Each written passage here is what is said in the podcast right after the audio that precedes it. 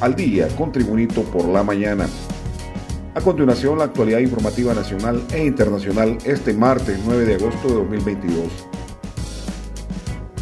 En las últimas cinco semanas, los precios de los combustibles se desplomaron entre 24, 17 y 9 lempiras para la gasolina superior regular y el diésel, respectivamente, sin que esta disminución se traslade a los precios de primera necesidad, se quejan los consumidores. De esta forma, el Congreso Nacional se dispone a emitir un control de precios con lo que estaría presionando a los comerciantes, industria y productores a bajarle el costo final de los bienes y servicios. La coyuntura actual marcada por inflación de dos dígitos preocupa a los empresarios que se oponen a cualquier tipo de congelamiento. Así lo advierte el director de política económica del Consejo Hondureño de la empresa privada COEC, Santiago Herrera. Fijar precios en este momento es matar la producción, es terminar de matar la economía, señaló Herrera. Más noticias con Tribunito por la mañana. La Comisión Especial del Congreso Nacional que se nombró para buscar reducir los costos de producción de productos de la canasta básica se reúne hoy con organizaciones defensoras del consumidor y agrícolas que resienten el alto costo de los fertilizantes. Nos reuniremos con organizaciones de protección al consumidor y organizaciones agrícolas que de alguna manera están padeciendo el incremento del fertilizante e insumos que se utilizan para producir en el campo, detalló el emocionante diputado Mario Segura, jefe de la bancada del Partido Liberal. Segura precisó que, como comisión, harán todas las investigaciones necesarias para ver de qué manera la rebaja a los precios de los combustibles se refleja en la canasta básica. Más noticias con Tribunito por la mañana. Todos los centros penitenciarios del país a partir de ahora estarán bajo la administración de la Policía Nacional, informó la portavoz del Instituto Nacional Penitenciario, Digna Aguilar. Tras haberse logrado el proceso de transición, los 25 centros penitenciarios están bajo la administración de la Policía Nacional y ya con un enfoque humanista, declaró Aguilar. El nuevo enfoque que tendrá en las cárceles, según explicó la vocera del Instituto Nacional Penitenciario, es el respeto a los derechos fundamentales de las personas privadas de libertad. Continuamos con Tribunito por la mañana. Honduras analiza revertir el traslado de su embajada de Jerusalén para retornarla a Tel Aviv, Israel, tal y como se encontraba hasta el 24 de junio del 2021. Así lo anunció el vicecanciller Antonio García, quien dijo que el gobierno de Xiomara Castro hará el anuncio oficial a través de la propia presidenta o del ministro de Relaciones Exteriores, una vez que la decisión se materialice por el Estado de Honduras.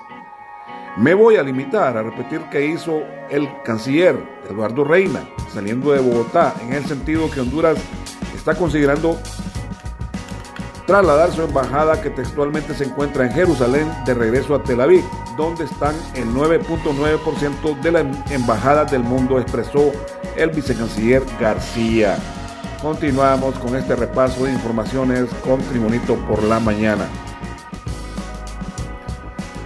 La renegociación de contratos de energía eléctrica tendría un efecto irrisorio de un centavo de rebaja en la factura de los consumidores, según el director ejecutivo de la Asociación Nacional de Industriales Andy, Fernando García Merino.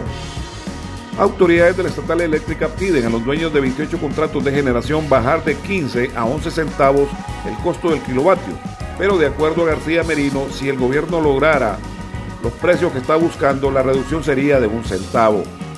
Es realmente irrisorio, hay que analizar estas cosas. Estamos dispuestos a reunirnos cuando se considere y vamos a llevar la documentación pertinente para demostrar estas proyecciones, señaló Fernando García Merino, director ejecutivo de la Asociación Nacional de Industriales ANDI.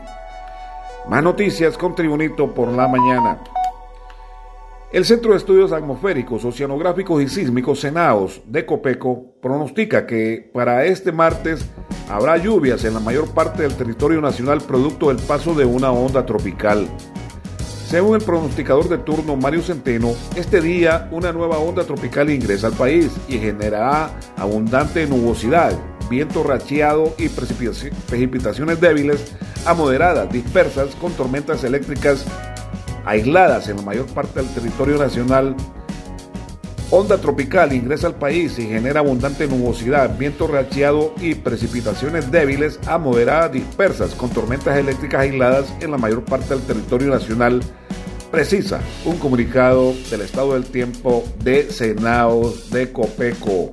Y en las informaciones internacionales desde Nueva York se informa WhatsApp permitirá a sus usuarios abandonar grupos sin notificar a los otros integrantes y controlar quién puede ver cuándo están en línea como parte de una actualización de privacidad de la aplicación de mensajería en agosto, según anunció la compañía este martes. Seguiremos creando nuevas formas de proteger tus mensajes y mantenerlos tan privados y seguros como las conversaciones cara a cara, dijo en un comunicado hoy Mark Zuckerberg, director ejecutivo de Meta, compañía propietaria de WhatsApp.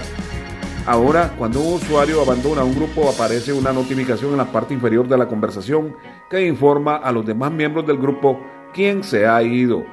Los más de 2 mil millones de usuarios de WhatsApp también tendrán la posibilidad de impedir que las personas tomen capturas de pantalla de los mensajes destinados a verse solo una vez. Están diseñados para desaparecer después de haberse abierto. En los deportes, Está más que claro que el Fútbol Club Barcelona enfrenta serios problemas financieros que les han llevado a comprometer sus futuras ganancias con las palancas económicas. En este contexto, el defensor y capitán del club, Gerard Piqué, ha vuelto a mostrar su solidaridad con el club azulgrana. La dirigencia del Fútbol Club Barcelona, en medio de su compleja situación económica, se encuentra en negociaciones con varias de sus principales figuras para acordar rebajas salariales. Concretamente, el club renegocia con Mara André Ter Stegen, Frankie de Clement Lenglet y Gerard Piqué.